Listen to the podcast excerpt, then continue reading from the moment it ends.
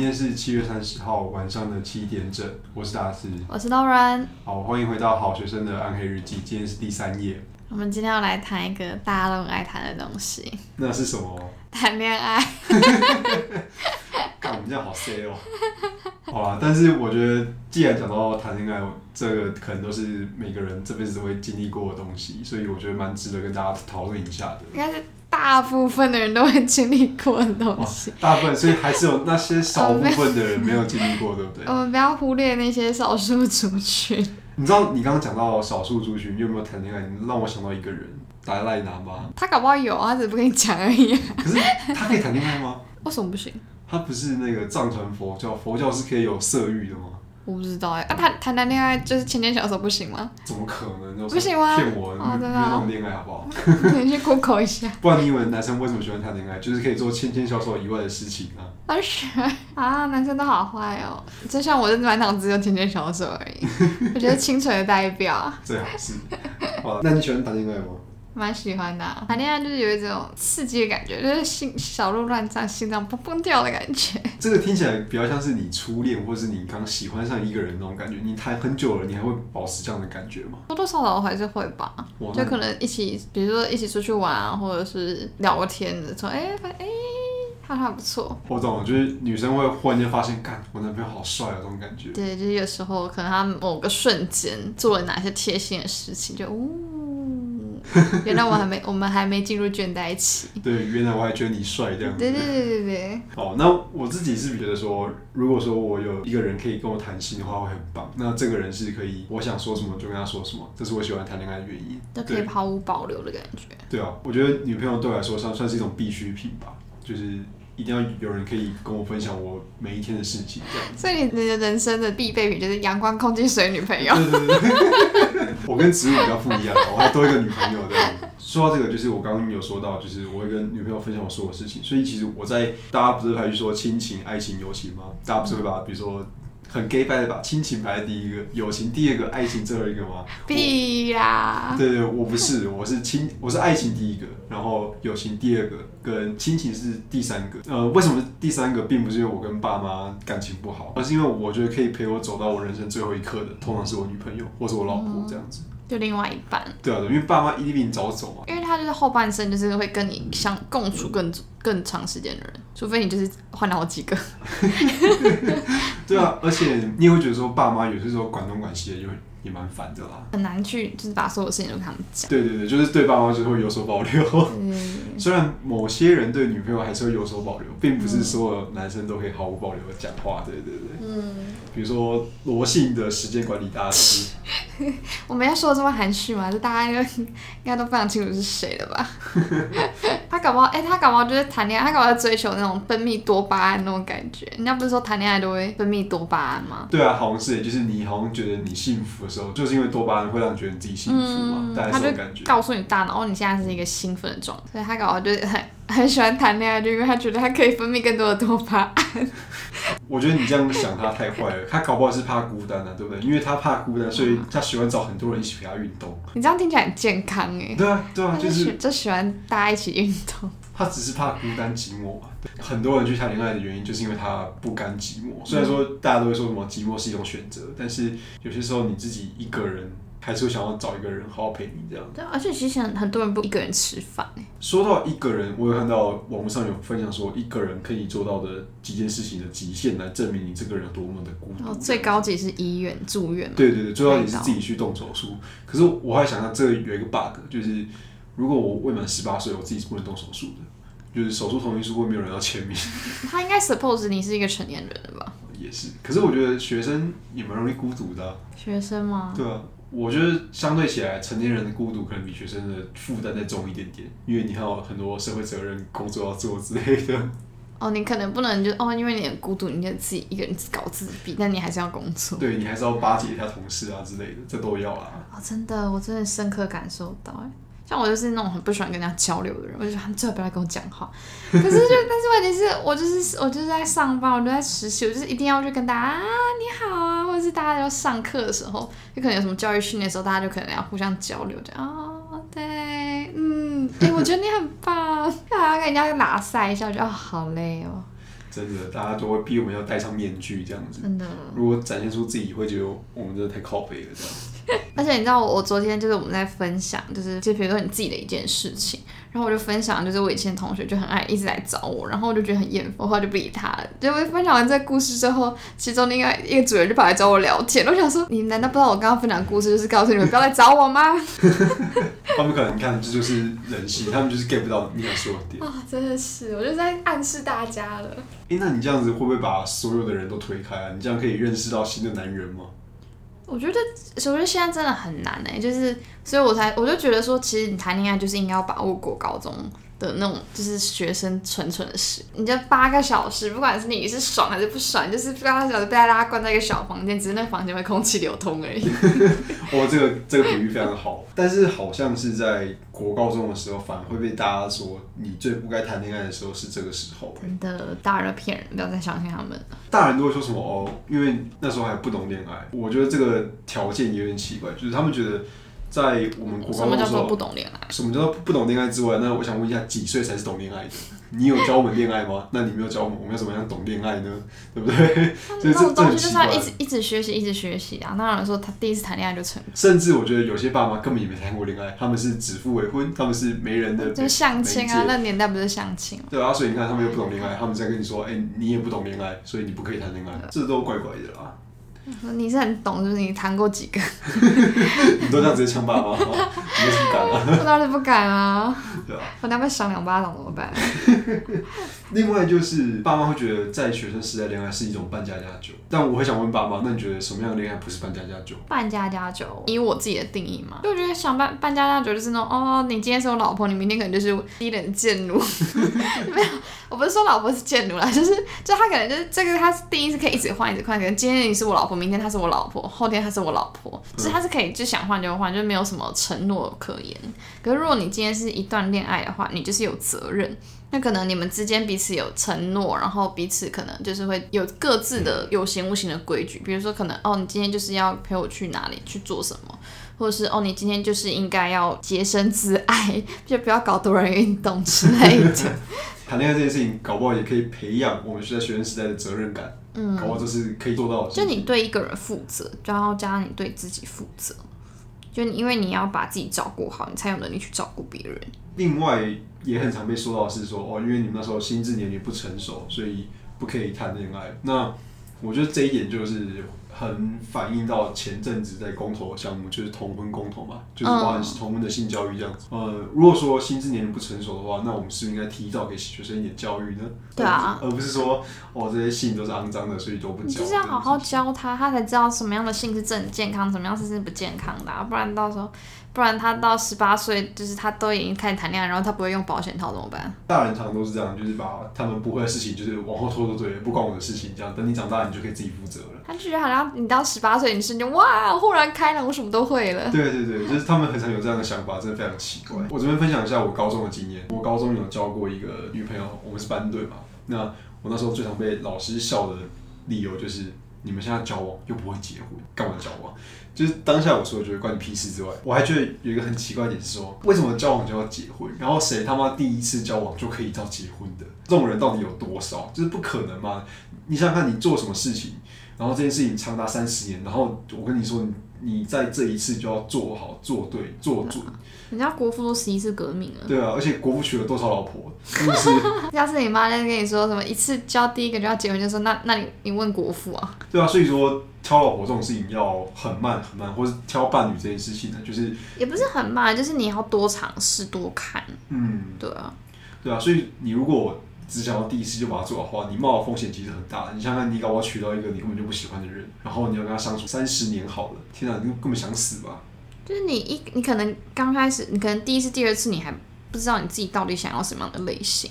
比如说他这个特质，比如说你就不喜欢幼稚的人，可是你第一次、第二次的时候你还年轻，或者是你还没有办法去判断他的这个人到底是幼稚还是还是他只是幽默。你可能一二次就慢慢淘汰，慢慢淘汰，到第第三、第四次你可能慢慢说，哦，就是原来这个感觉是我要，那个感觉不是我要的。另外一个更常听到的是说成绩就是谈恋爱会影响成绩这件事情，自己也觉得蛮奇怪的。就是好，那如果说我谈恋爱会影响成绩的话，那我做工作的时候谈恋爱是会影响我的工作表现呢？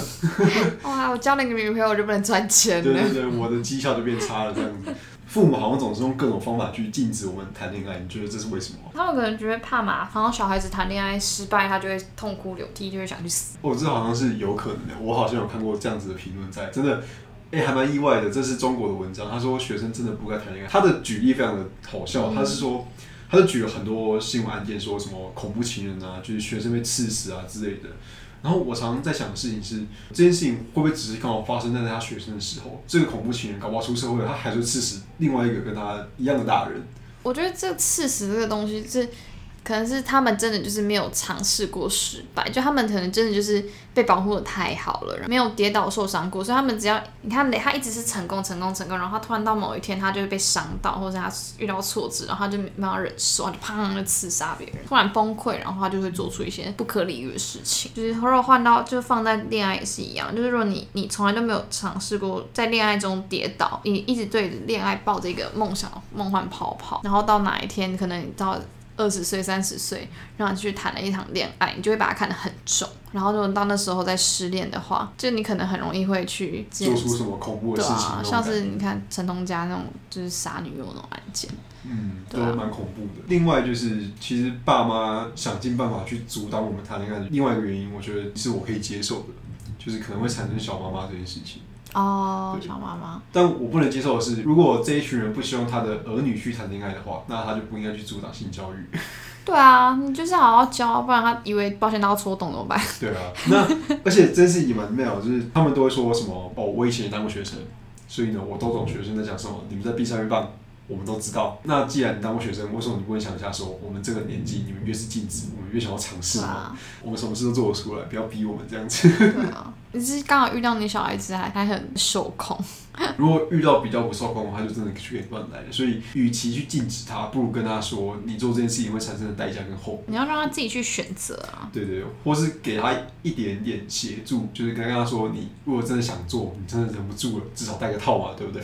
不然你知道养小孩有多贵吗？你还没出社会就背五百万，那种感觉是怎么样？那你你你是要花一百块买个套，还是花五百万养个小孩？就就给他一一点比较值，你就哦，这个一百块真的是跟五百万比起来不算什么。而且重点是，如果你这样跟他讲，他会觉得哦，你至少是理解我，你是跟我站在同一个阵线上。对如果你为了禁止的话，你小孩就只会更反抗而已啊。学生真的是一个遇见与异性最好的时候，真的要好好把握这个黄金时间。我觉得过了这个时间，你要再谈上一个很纯的恋爱也好，幻想中的恋爱也好，都很难再达成。真的，因为你在当学生的时候，就你们大家的共同目标，大部分啦，就是都是读书嘛、考试嘛，对啊，就是大家都可能会有比较多共同的话题，比如说可能一起骂同一个老师啦，或者是一起看哪一本漫画啊或者电影啊之类的。就你们的生活其实是相对比较讲单纯，而且就是目标也是比较接近。因为重点是你可以跟很多很多的同性异性相处在一起，你会比较知道怎么样去怎么讲，你就会有比较多的时间去比较，然后去多看看，然后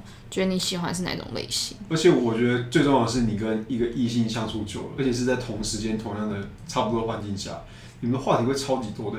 嗯，对啊，这时候真的是找话题最方便的时候。你就不觉得高中的时候就跟大家好像随时都有话聊，可是我到大学或者大学毕业之后，我就觉得啊，天哪，聊天是一件好麻烦的事情。对啊，因为大学就各自纷飞啊，真的是各自纷飞。就你们可能一起上高课一个礼拜才，你们可能才共处了三个小时、六个小时，对啊，然后就各自散了，你也不知道他去哪，他也不知道你去哪。有的要打工，然后有的要考研究所或是什么的，就有各自各自各自的目标去追寻。而且我觉得，其实到大学之后，那种成熟度的差距就会开始有，比如说有些人就比较早熟，他们就会规划的很前面。比如说我现在要准备出国念书了，嗯，那跟我那种我想玩的，那这样子真的，我觉得方向就完全不一样。到大学其实真的会差很多哎、就你很明显看得出来哪一个人是对自己有想法，哪个人对自己没想法，然后你就会去做出一个比较值，你就会觉得哦，我可能会跟哪一种类型人会比较接近，你就会去跟他靠近，就相对你就会把很多人直接拉就拉下了。那你刚刚说到比较，我有一个很深的体悟，因为我个人是男生嘛，那男生到上大学就会比一个很智障的东西，叫做比车子。有机车的胜过没有机车的，哦，那你在机车当中呢，你骑 GoGoRo 的就胜过其他牌子的。为什么？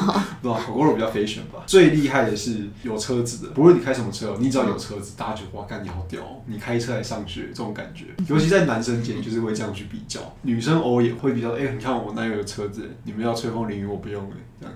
哦，好像是哎，你会发现说，从高中到大学，当你觉得寻找异性已经够难的时候呢，你会进入到一个更难的环境，叫做职场。哇，职场真的是一个超级超级困难的环境。上次我读社工的话，你到底去哪里找男人啊？你全部是一一办公室几乎都是女性，那个样本数忽然就变得非常少哎。除了是很难碰到异性之外呢，你碰到异性跟你有没有可能有关系？有些时候会在入职场之后就会分得很明确，比如说他就是人妻，你们就不可能有关系嘛。就是新鲜人进入职场，你就是最菜，然后其他人都比你大。怎么讲？就是你很难找到同年纪的嘛，除非你真的就今天就喜欢大姐姐大哥哥的那种感觉。这件事情蛮妙的。我们进入职场的年纪大概在二十五岁左右吧，我们就算二十五岁好了。你如果想交比你大的，我们举个例子，女生好我接受到七八岁，你想想看，二十五岁加七八岁，他是小主管了三，十岁，他不只是小主管，他已经到了适婚年龄了。他在这时候可能会想找一个可以定下来的对象。那你要你自己，你这时候想定下来嘛？哦真的对啊，你如果不想的话你要去跟他拉在一起，你就是在浪费他时间。没有重点是，就是一个人就会一直抓着你，问你要不要结婚，不觉得很烦吗？像我就是不想结婚，然后他就是很非常迫切的需要那张纸。因为他可能会面临到很多压力啊，尤其是由我们这一代看上面那一代，他们的压力一定比我们更大嘛，因为他们就一直被问，对啊，亲戚啊、父母啊，都在那边唧唧歪歪的，就很烦。就是当你们就是对对感情的追求已经在不同一个线上的时候，你们其实相处起来真的会蛮累的，因为就变成说你们不能互相去理解，就可能我就觉得我就是我只是想要结个婚，为什么你不要？或者是我就是不想结婚，你干嘛一直逼我？就是你们之间中间会很发生很多很多的冲突。而且你们在搭话上面会发现越来越困难哦。我举个例子，就是我现在很有感觉是，当我听到我三十岁的同事在讨论说外省人跟本省人的时候，我第一次体会到，原来我们年纪已经差到这么多了。从我小到大，我没有听过任何人在讨论外省人跟本省人。我遇到的同才之间啊，没有人在讨论这样的事情。即便我是从高雄那相对乡下的城市上来的人，都没有受过这样的比较。就我其实不知道本省人跟外省人差别在哪里。对对，我们已经不知道了。那甚至现在我们会讨论的东西是南北人，你是南部来的还是北部来的？你是台北来的还是台北以外来的？这样子。哦，我真的超短，讲到这我就超短的一句话，人家都说什么宜兰是什么台北的后花园，我真的是我每次讲这句话我就会，真的是超火的。有些人是台北怂啊，就是说他这辈子所有台北以外的城市都没有去过。可是我觉得也还好，在台北你说实在接触到的东西已经够多了，这样你也不一定要要去其他县市啊。为什么你你就没有去看山看海啊？除非你说阳明山，那那我没话说。哦，我们不要再攻击台北人了。你说要出去玩，就让我想到一件事情是，我最近有同事买了新车，那他很常出去去冲浪这样子。然后我现在就觉得说，我跟他的差距就在那一台车，他的车可能是进口车，两三百万这样子。当你刚到职场的时候，你是非常弱势，你是绝对弱势的，除非你很有钱，不然你是对，你是绝对弱势的，你是最菜那个最没钱的那个，最容易被电的那一个人。所以说，从国高中到大学到工作之后，你找伴侣的难度只会越来越高，不会递减。你也不会到哪一天突然开窍，懂得怎么找伴侣，这都要练习。也不要再去听你爸妈说什么学生就要好好读书之类的，你其实可以尝试很多意外的事情，对啊。请大家从国中开始谈恋爱，好好的学习怎么当一个好男人、好女人。对啊，我真觉得这种东西要尽早欸因为第一个其实老老师不教，你不能期待孩子说他长大就要自己学会谈恋爱。说实在，我我在心理学也没有恋爱心理学啊，没有这种鬼东西啊。我觉得理解自己喜欢什么样的类型，最好的方式就是除了多尝试之外呢，你要多听不同人的故事。那即便你要问一个权威好了，你要问一个专业有人认证的权威，我也不建议只问一个啦，就是你可以多问几个。多看多听，然后你自己慢慢去抓。你觉得这个人说的哪一点，你可以，你觉得可以拿有那个人说哪一点，你可以拿来用，就看他就可以合并出出你自己的道路。算是吧，就是你谈恋爱的那个过程啊，这样子。那再来是，我想再提一个比较学术的，甚至你可以拿来说服你爸妈用的东西，叫麦田理论。那他就是在告诉我们说，为什么我们应该从国高中就开始谈恋爱。我简单的说明一下麦田理论好了，它就是说，在一个麦田里面。你只能往前走，不能往后走。那你要怎么样挑到最饱满的那一颗稻穗？那这个是有一个技巧的哦。你要把麦田分成三分之一，呃，分成三部分啊。第一个你会经历的三分之一，用来观察说这个田里面有什么样的稻子。第二个是你要验证一下，验证你在前三分之一观察到的稻子是不是有有符合这个现状。那最后三分之一去挑一个你满意的稻子，这样子。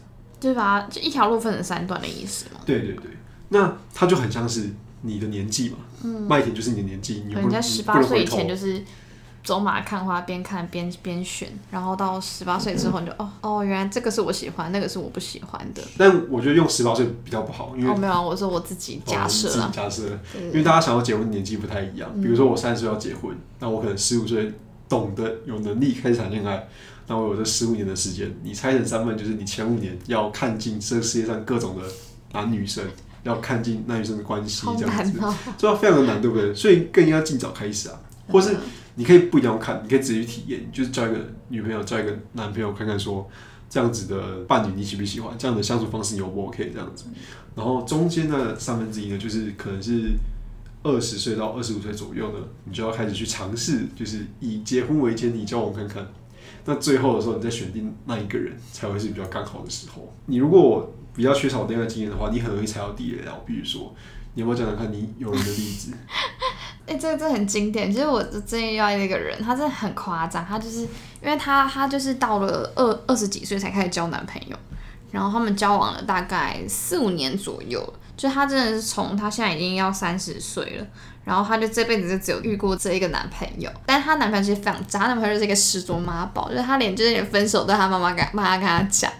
然后她就说什么哦，妈妈说我要分手，突然这哎，这这到底去哪里上哪里找这种渣这种这种妈宝啊，真的是。但是问题是，就男生都已经这么糟糕了，然后但是女生就觉得说啊，可是我我这辈子就只遇到这个男人，就是我，而且我也投资了四五年时间，我不想要，他就觉得他他浪费很不甘心，他觉得我都已经交了四五年，我为什么要在这里放弃？我说，可是问题是，你你有没有看过别的男人？就是你随便找都找的比这个好的，而且重点是。就是你们，你今年你今天放弃是浪费四五年，可是如果你不放弃，你要跟他结婚，就是一辈子，你就一辈子瘫在这这个渣男身上，不觉得很累吗？对啊，而且其实你朋友有一个盲点，就是他没有看到说他付出的那四五年是回不来的。嗯，其实这种沉没成本就是尽早。认赔出场了，而且其实说实在，二十几岁，你四五年再给你加个两两三岁，你还没三十嘛？对啊，那你可以再就你还可以重新开始，慢慢的学习，慢慢的去看，就是有做比没做好。对，虽然有很晚了。是啊，但我今天想要说这个，就是因为他，因为他开始的时间真的很晚，所以他就会看，他会执着，执着的点又会更重，就他执着程度会比我们就那种可能就已经教过好几个人想，就是更执着。你的压力开始大了，就是你真的到了。呃，社会觉得你该结婚的时候了，这样子。但重点是他们会怕他们自己遇不到下一个人。对。因为如果你今天交了一两个之后，你就觉得啊，其实交交男朋友不是交男女朋友不是一件那么困难的事情，就只是你有没有去多尝试。可是对他们来说，可能就是他觉得哦，我可能就是没有人要。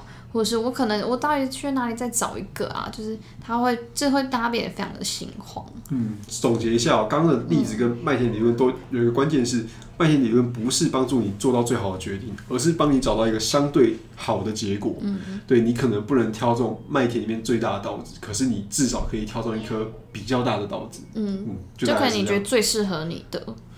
因为其实不管是你你到底有没有经验，或是你到底学了多少，其实你很难去讲，因为人是一个非常复杂的动物，就你很难去讲说，哦，我今天学到这个，他就是一定这辈子他就会是我对我来说最好的人。我们只能说，你可以去学习去找到你现阶段相对适合的人。嗯，对啊。那最后我想要分享一下我自己的个人经验。那这个经验是我怎么样说服我爸妈，让让我在高中的时候谈恋爱。我先说一下，我国中的时候有谈过恋爱，高中、大学都有，出社会现在也有。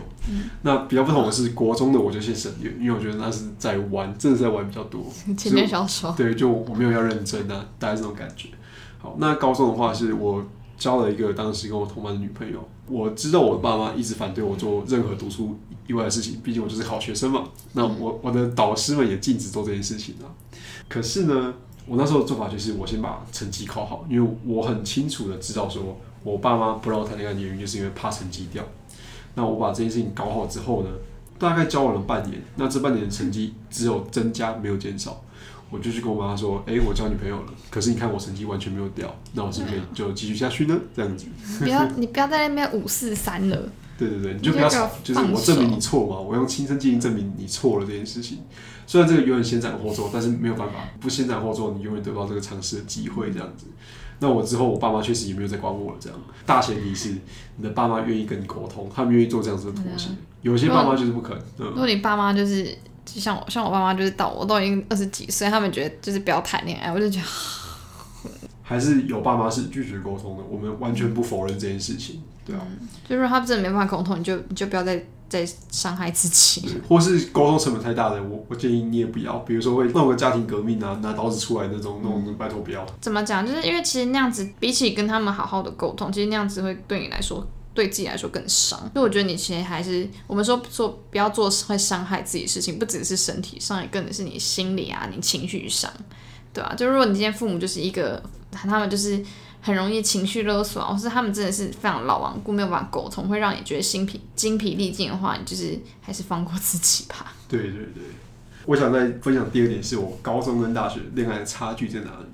高中呢，我们真的是很纯粹的恋爱，除了读书之外的话题，比较没有什么在谈其他的。可是上大学之后呢，我觉得就加入了一点是那个利益的因素。我刚刚有提到啊，大家可以开始比较出自己的身价。那通往大学也是爸妈会开始给我们比较多钱的时候，这时候就可以有一个很好的基准点，我的零用钱有多少，你 你有多少这样子，可能我三十万，你你有三千块。你呀、谁爸妈给顶个钱给三十万？哎、我有同学，这个是来台北念书之后，他爸在信义区帮我买了一栋房子给他住。对对对，就说不用租房了，租房太麻烦了，我帮你买一栋这样子，这就是差距。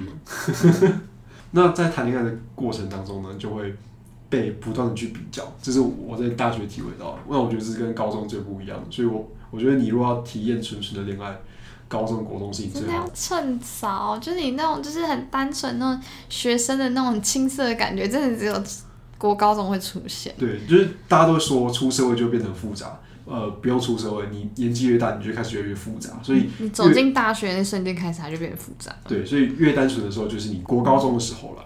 那我们今天节目到了尾声，最后就给大家一个问题是：你想谈恋爱的动机到底是什么？嗯，就可能你是怕孤单，或是你想要有一个人就是陪你聊天啊，或是你就是追求刺激，反正就很多很多种。其实找到这个东西，帮助你去了解说你自己对恋爱是怎么样去定义它。那你会知道说你到底需要的伴侣是什么样子的，那可以帮助你挑到更好的人。就是我觉得你每进入一段感情之前，我觉得你都可以拿这些东西来问问你自己，就你追求的是什么，然后你觉得什么样的什么样的优点是你可以接受，什么样的缺点是你不能接受的。不管你交几次，你都是要好好的想清楚。就是在就是分手后，你也不要说哦，他我就是遇到烂人或什么，或是或者是就觉得很挫折、很沮丧之类。我觉得就是每一次的失败，你也都要去从中学习哦。你们就是你要去站在一个客观立场，然后去看一下，说你们到底中间到底发生哪些事情，是让你们导致你们会就是跌倒的原因，就是可能你要去好好去思考，你哪里哪里做得好，哪里做得不好，因为有些可能错真的不是你的问题，可能真的是对方的错，那你可能就你要好好自，你要好好的告诉自己说，其实那不是我的问题，那可能就是那我下一个就不要再找这样的人。如果你不知道自己的问题的话，你也没有人问，很简单，丢 D 卡丢 meter 就会帮你解答了。对对对，你就取一个集合啦，大家会疯狂的评论嘛，那你就是取一个自己觉得正确的，那就是正确的这样。嗯，对，好，那今天我们的节目就先到这边喽，大家拜拜。拜拜。